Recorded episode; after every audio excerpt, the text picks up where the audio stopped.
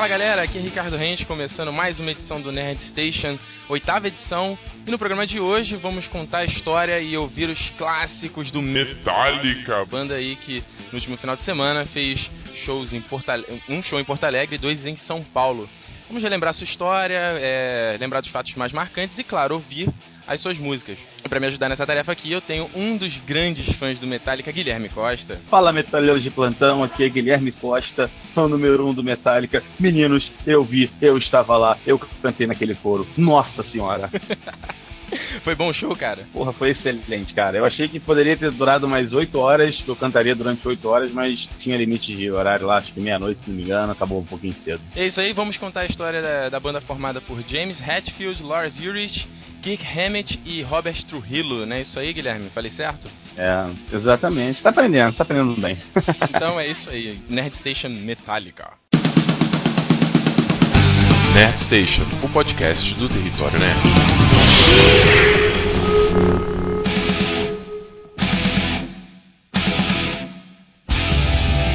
Olha só, eu só falei que o Metallica era a maior banda de heavy metal do mundo, só para chamar a atenção da galera, mas na verdade todo mundo sabe que qual é a maior banda de heavy metal do mundo, né?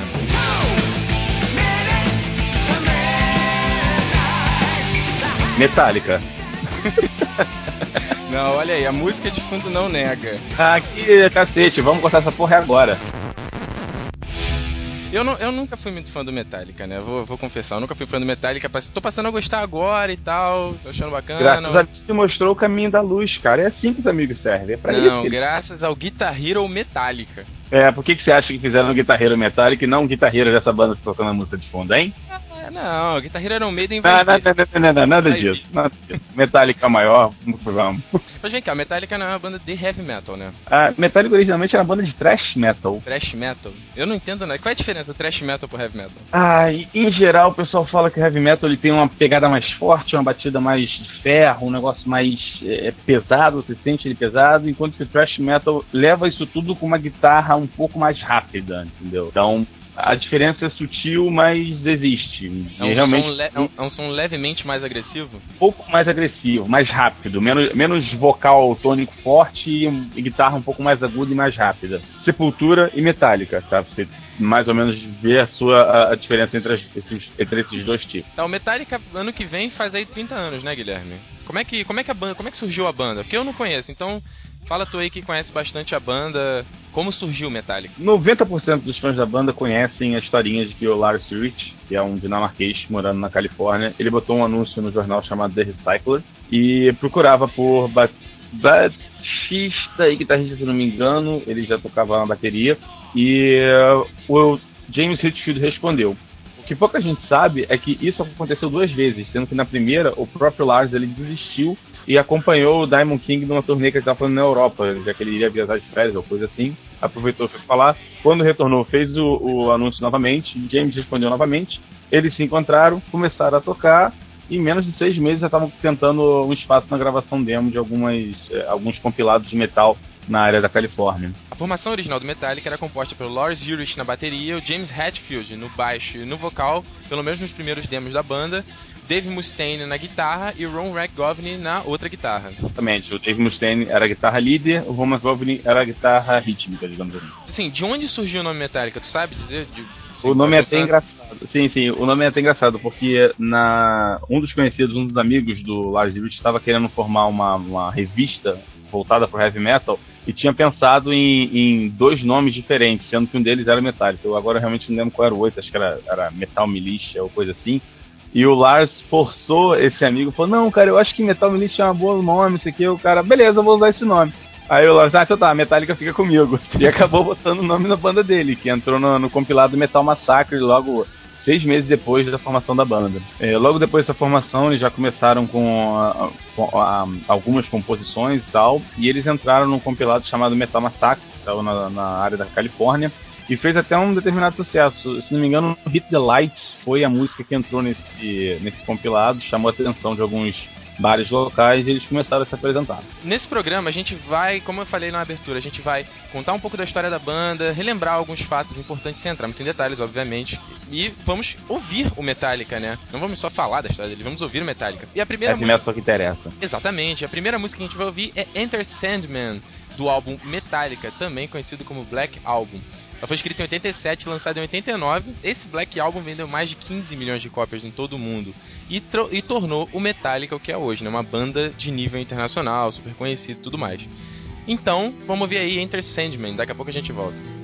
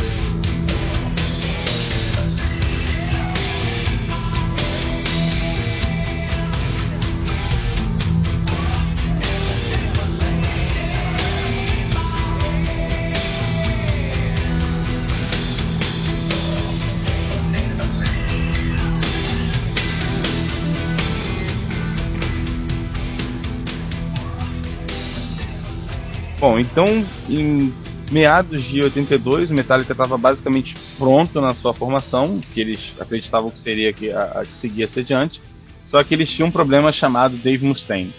O Dave Mustaine até hoje é um cara problemático, ele tem envolvido muito tempo com drogas, ele é meio uh, um temperamento bem explosivo e tal.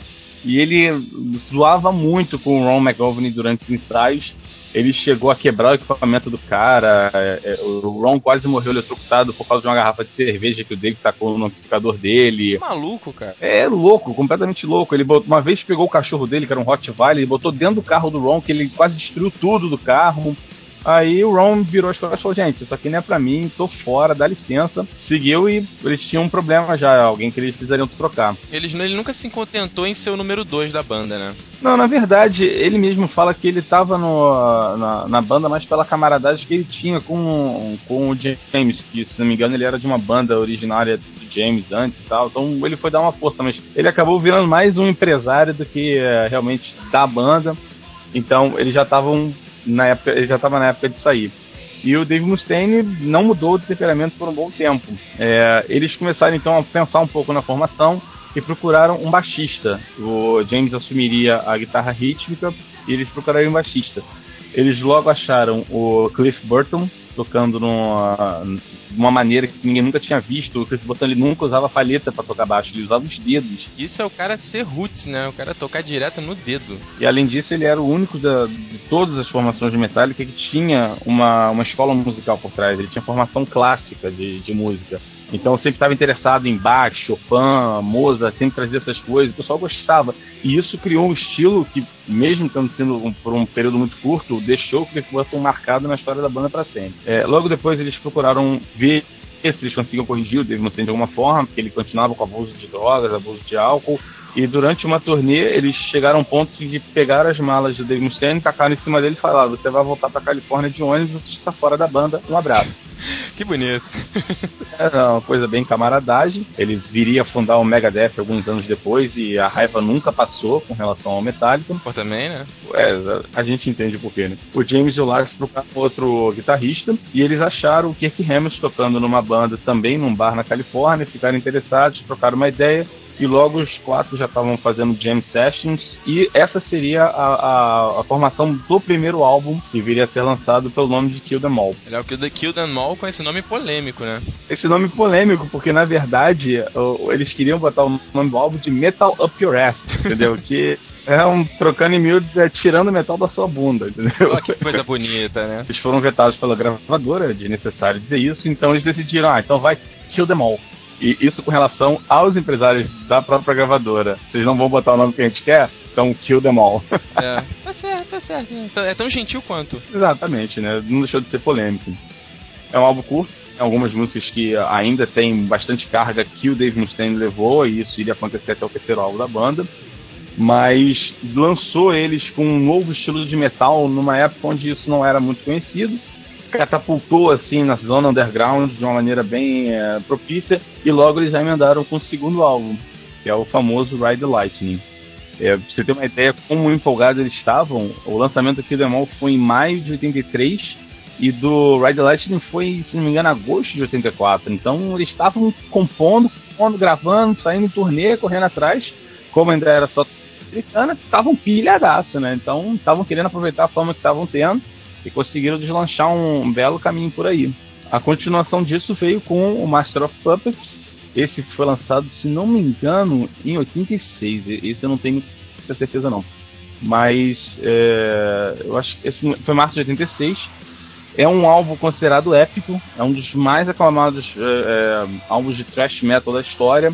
Você tem músicas longas, músicas profundas, é, variações de tom. É, é, realmente um dos melhores que a banda tem. É um dos meus favoritos, inclusive, tal. Mas ele ficou marcado por um trágico incidente.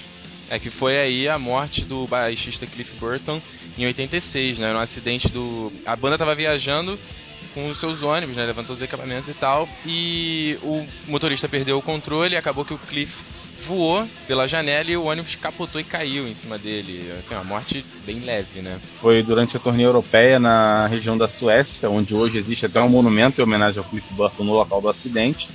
É, e um fato interessante é que antes da viagem, os quatro decidiram nas cartas, assim, quem, quem tirasse a carta maior escolheu o local primeiro. E o Cliff resolveu trocar de lugar com o Kirk Hammett. Olha então, aí. se não tivesse sido isso, a história ia ser totalmente diferente, né? Acabou que nesse mesmo ano, o Cliff já foi substituído por outro baixista, o Jason Newsted, que ficou aí até 2001 no Metallica. É, até o, a banda teve uma certa consideração e procurou a família do Cliff Burton para saber a respeito da, dessa substituição, se eles estavam ok. O pai do Cliff Burton deu total benção a isso e falou: não, vocês têm que continuar, era o que meu filho ia querer, então, por favor, sigam adiante que vocês têm muita história para contar. Eu vou mandar seis café da manhã pra esse cara, porque ele tá devendo muito por causa desse show que eu fui assistir. Depois do incidente da, da morte do Cliff, eles lançaram o CD And Justice for All, de onde nós vamos ouvir a próxima música, One.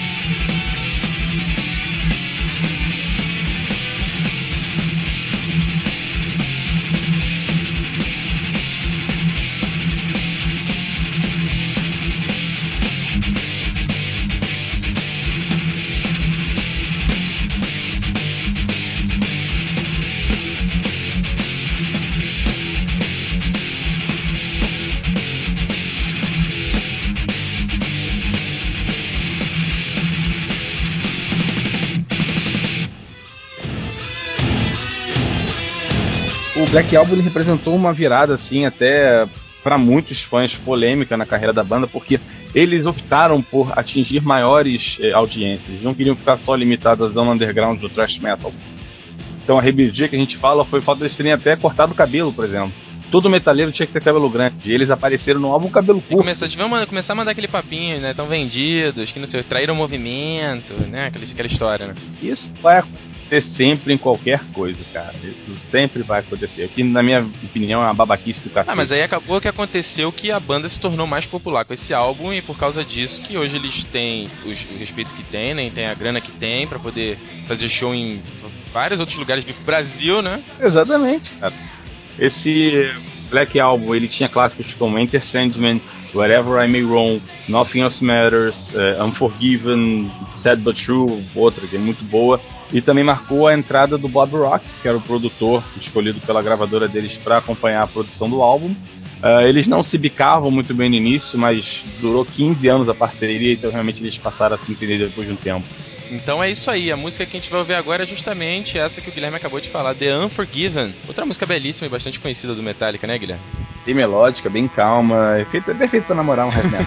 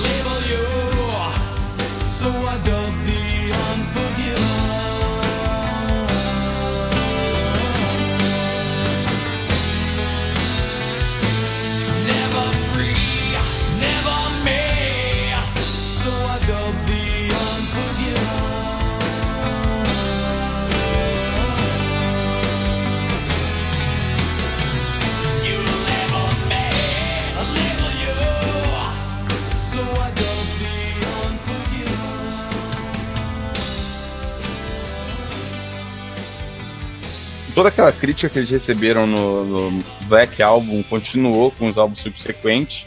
É, Load and Reload foram lançados também em anos seguidos, se não me engano. E a ideia original da banda era lançar um, um álbum duplo.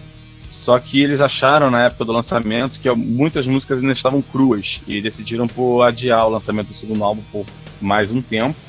É, e realmente tem uma pegada mais pop rock, mais hard rock do que heavy metal em si. Pô, aliás, essa, o que dizem, pelo menos assim, em alguns lugares que eu li, que esse Road, é, é, do, o Load foi o CD oficial que eles lançaram, o, Re- o Reload é sobras do estúdio, né? Assim, pra vender. Olha, eu tenho uma visão um pouco diferente, porque o Load ele é muito mais pop e o Reload é um pouco mais pesado. Então eu não acho que seriam realmente um sobra do outro, mas sim complementos. Tá. É, o Metallica chegou a se reunir uma vez, né, Guilherme, pra fazer um, um álbum totalmente diferente do que eles já vinham fazendo, né, que é o Garage Inc. Sim, na verdade eles é, lá em 86, depois da, do, do Injustice for All, eles chegaram a gravar uma sessão de cover que eles chamaram de é, Garage Days, Garage Days Revisited, coisa assim. Que eles faziam uma, prestavam homenagem a todas as bandas que vieram antes dele e tal. E o Garage Inc., que eles lançaram em 98, é a regravação desses covers, tá? com uma, voz diferente, alguma, alguma, alguns arranjos de música também diferentes e tal. Foi lançado, que eles estavam numa, num período de férias e não iriam lançar álbum nem tão cedo. Lançaram esse Garage Inc. É um que eu gosto porque eles tocam música de Black Sabbath, de Lynyrd Skinner, várias outras bandas bem legais. E é bom conhecer de onde vieram as raízes daqueles que estão fazendo a minha cabeça musical É até hoje, legal entendeu? porque você vê que os caras, é, é, eles são músicos versáteis, eles conseguem tocar, eles não tocam só o, o heavy metal, né, o thrash metal, eles conseguem tocar outra coisa, né? Exatamente. Até a, a última música do CD1 desse álbum, chamada Tuesday's Gone, é uma balada country bem parada, tipo New Young total. E eles conseguem tocar de uma maneira bem, bem harmoniosa. Fica bem legal. Eu ouvi até dizer que o Kirk Hammett, um dos guitarristas, ele gosta bastante de bossa nova, né? Fã do Tom Jobim, do Sérgio Mendes. Não? É, é engraçado porque você vê a banda, você acha que eles só gostam do metal e só tocam aquilo e só ouvem aquilo, né? É, o, o Kirk ele tem uma história engraçada. Ele é, aprendeu a tocar guitarra com ninguém menos que Joe Satriani. Olha aí. Então ele tem, ele tem gabarito para tocar guitarra e sempre foi muito atento a qualquer tipo de estilo musical diferente. Ele já tocou em álbum com Santana, já tocou em álbuns com música caribenha, ele consegue variar bastante coisa. E sim, Bossa Nova, ele tá sempre atento com relação a isso. E quando eles vieram no Brasil agora recentemente, eles falaram que tinham vontade de experimentar o que que há de novo aqui. Mas infelizmente funk não vale a pena. Né? Então, Guilherme, o que, que a gente vai ouvir agora? Ah, Agora a gente vai fazer um, um medley, juntando duas músicas, uma do ah, Black Album, chamada Nossa Earth Matter. Muito boa também. É a baladinha romântica mais conhecida, é a música que a minha esposa entrou na igreja durante o meu Olha casamento. aí, hein? Então, realmente, tem moral. Que legal, olha isso aí. Coloca no YouTube pra gente postar junto com o podcast. Não, não, não teve gravação, infelizmente. E logo em seguida a gente vai emendar com Fio, do álbum Reload. É a música de entrada logo de cara do CD. Tem uma guitarra nervosa tocando. E é uma das favoritas, inclusive. É muito boa de Aliás, tocar. essa música no Guitar Hero Metallica é uma lavagem na alma, né, cara? Além de ser um sacrifício pros seus pulsos se você tá na bateria. É isso aí, daqui a pouco a gente volta.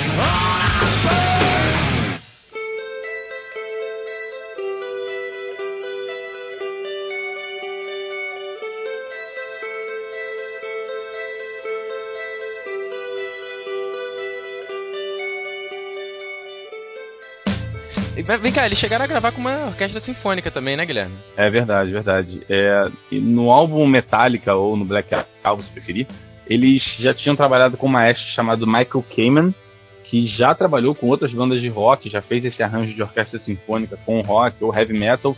Pô, sempre deu muito certo. E ele, em 98, procurou o Metallica e falou: Cara, vamos fazer um álbum de clássicos com uma sinfônica tocando atrás. Aí o pessoal, pô, se acha que vai dar certo, vamos lá, né? Vamos fazer. É, aconteceu a gravação em dois dias, em abril de 99, se não me engano. Inclusive, esse show é o único motivo que eu tenho até hoje de fazer, de conseguir criar minha máquina do tempo, porque eu vou voltar lá pra assistir. Aguarde e confira. Tá certo, vai, persevere. Eles gravaram várias músicas, fizeram versões e arranjos novos pra todos eles e ficou um negócio bem harmonioso. É um álbum, pô, é muito bonito, várias músicas com uma pegada diferente, mas com a mesma essência.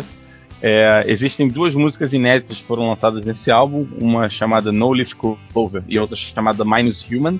E elas são até uns leftovers do Load e do Reload. Eles estavam na gaveta aí, não conseguiram terminar a tempo, acabaram terminando para lançar com esse álbum SM. E realmente, quem curte essa junção, nem que seja fã do Metallica, mas quem curte essa junção de orquestra sinfônica com heavy metal ou com rock, vale a pena correr atrás, que é um, é um álbum muito bom. Mas olha só, nem tudo são flores na carreira do, do Metallica, né? Teve uma fase negra aí da história dos caras que quase culminou com o fim da banda, né? Exatamente. O Metallica sempre vinha com problema de abuso de álcool durante muito tempo. E um, eles chegaram num ponto onde estava difícil conseguir, é, vamos dizer assim, estava difícil conseguir manter o ritmo do jeito que eles estavam. E as discussões eram constantes, o Lars e o, e o James ficavam disputando para saber quem era o líder da banda, isso nunca foi segredo para ninguém e tal.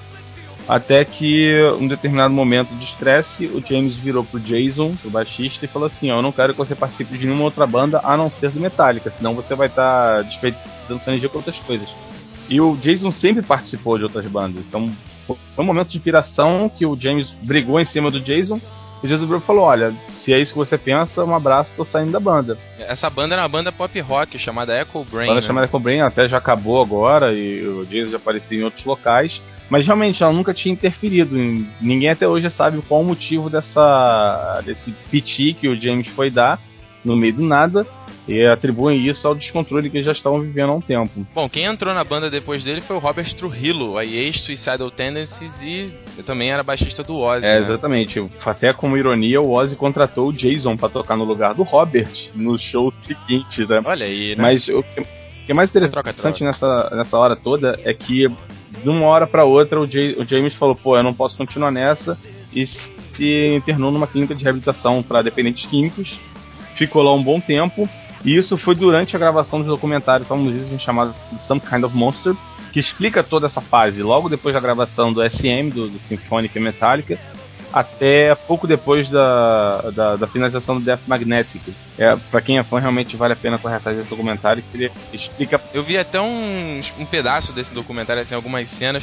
E é engraçado que eles começam a discutir do nada e você acha que é falso, né? Porque é uma coisa que eles estão filmando ali. Mas até na entrevista do Kirk, ele mesmo diz que a- não era uma discussão programada, né? A discussão acontecia do E o nada. pior, é, era assim a toda hora. Eles brigavam duas vezes por dia no mínimo, entendeu? E saíam batendo portas, xingando uns aos outros. E a- a- o Metallica tava na rota de colisão para destruição. Isso era um fato. É, Olha aí. depois, Tá, e o que depois- aconteceu pra que eles não rompessem? Bom, é, eles contrataram um terapeuta, é, tipo terapeuta de casal, só que terapeuta de banda. Olha aí, olha, o- olha o Entreatment aí, tá vendo? Eles não foram a primeira banda a fazer isso, tá? O Incubus já havia feito isso antes, até deve ser por isso que eles estão juntos há um tempasso também. É, o James voltou da reabilitação, ele montou novas prioridades para a vida dele, conversou com todo mundo, eles chegaram no consenso, falaram, bom, se a gente gosta do que faz, se a gente quer fazer isso, é melhor a gente se organizar e tal. E durante esse meio tempo, enquanto o James estava fora, eles tentaram criar um álbum novo, que é o patético Saint Anger. É um dos piores da carreira. Muitos acreditavam que aquilo ali era o fim da, da, da banda. E o- até o, o Bob Rock, na época, era o produtor. Ele merece um, deta- um determinado crédito, porque se não fosse por ele, não teria álbum nenhum durante quase 10 anos. Entendeu? Então, é uma fase negra realmente. O documentário mostra isso muito bem. Só que depois que ele voltou da reabilitação, ele descobriu que ele gosta de tocar. Ele, a- o Metallica é a vida dele. Então, todos eles decidiram continuar com a banda. procuraram um replacement pro Jason para assumir o local dele. Até tem a sessão de, de teste que eles fizeram com vários baixistas no documentário. E é interessante que quando eles acabam o teste com o Robert Trujillo, o Lars sai da sala para conversar com o James e com o Kirk e fala assim: Olha, sinceramente, esse é o único baixista que a gente viu tocar que não estava fazendo esforço para tocar. Ele estava sendo natural, ele estava sabendo o que queria fazer. Os outros estavam meio que correndo atrás, porque se você vai tocar as músicas que o Cliff Burton deixou, é bom que você seja bom, pelo menos. E tá aí, né? O cara tá aí há seis anos na banda, tá indo bem, né? Tá há seis anos, ele entrou realmente no baixo, ele tem uma personalidade dele. E pra gravação do último álbum, o Bob Rock ele pediu para sair, ele não, não ia continuar com Metallica, procurar outros é, outros artistas para ajudar e tal. Foi uma, digamos que foi uma um divórcio pacífico desse lado. E o Rick Rubin assumiu a produção do álbum. A diferença principal entre os dois é que Bob Rock gosta de tudo muito organizado, então ele dá uma, uma, um caráter mais estéreo pro álbum. Enquanto que o Rick Rubin ele gosta da coisa crua, ele gosta da música do jeito que é. Então ele basicamente botava os quatro dentro do estúdio para tocar e fala aí, toca meu filho, manda ver, vamos ver o que é que sai. E várias músicas foram criadas assim. E acabou que em 2008 chegou aí o Death Magnetic, o último álbum do Metallica, que agradou os fãs, né? Que os caras se sentiram que o Metallica tava uh, voltando às raízes. Foi um álbum bem aceito, né, Guilherme? Tu gostou do Death Magnetic? Cara, eu gostei. Eu comprei ele se não me engano, foi dois dias depois do lançamento. Na, na ocasião eu tava até viajando, eu consegui comprar nos Estados Unidos. E eu tava nervoso com aquele álbum na mão. Eu falei, cara, se isso aqui for uma merda, eu posso dar adeus pra minha banda do coração, né? Então. Ia quebrar na hora o CD, né? Não, era, era nervoso estar com aquilo ali na mão realmente mas depois que você escuta por um tempo, você percebe que ele tem muitas músicas que te lembram os álbuns mais é, é, clássicos, como os três primeiros, e outras que te lembram os últimos. Então ele se encaixa em toda a timeline do Metallica bem diferente do que o Serenga tinha feito, que não encaixa em porra de lugar nenhum, cara. Nesse show que eu fui assistir em São Paulo agora, na, no dia 30, você vê que você pode tocar qualquer uma das músicas do Death, Magne Death Magnetic no meio das outras que não vai fazer diferença. Né? Você vai sentir como mais uma, natural, e o pessoal vai cantar em coro, assim como foi nos shows aqui em São Paulo e em Porto Alegre. Então é isso aí, do, é desse álbum que nós vamos ouvir a última música aqui do Nerd Station sobre Metallica, que é All Nightmare Long.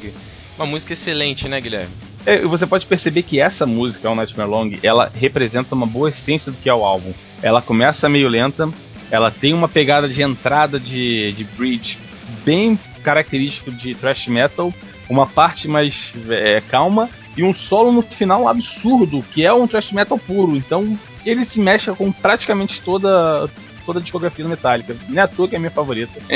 então é isso aí, vamos encerrar com o Night, All Nightmare Long, agradecendo a Guilherme, profundo conhecedor do Metallica, né, rapaz? Pô, é fã dessas coisas, né, cara? Metal! São quantos anos de paixão? São quantos anos de paixão já? Ah, cara, mais de 12 anos de paixão fácil. Tá aí, ó. Essa, algumas das informações desse, desse podcast foram obviamente tiradas da cabeça louca aí do Guilherme, mas também da revista Billboard Brasil, é, da edição de janeiro, mas se você correr ainda encontra aí nas bancas, está com Metallica na capa. E aí tá contando bastante da história deles, tem uma entrevista com o Kirk Hammett bem bacana. Tá aí, se você correr, você ainda encontra Billboard Brasil na banca. E isso não é um podcast patrocinado. É, eu ainda diria que essa revista ela complementa muito bem o que nós falamos aqui no podcast. é isso aí então. Até o próximo, né, Station.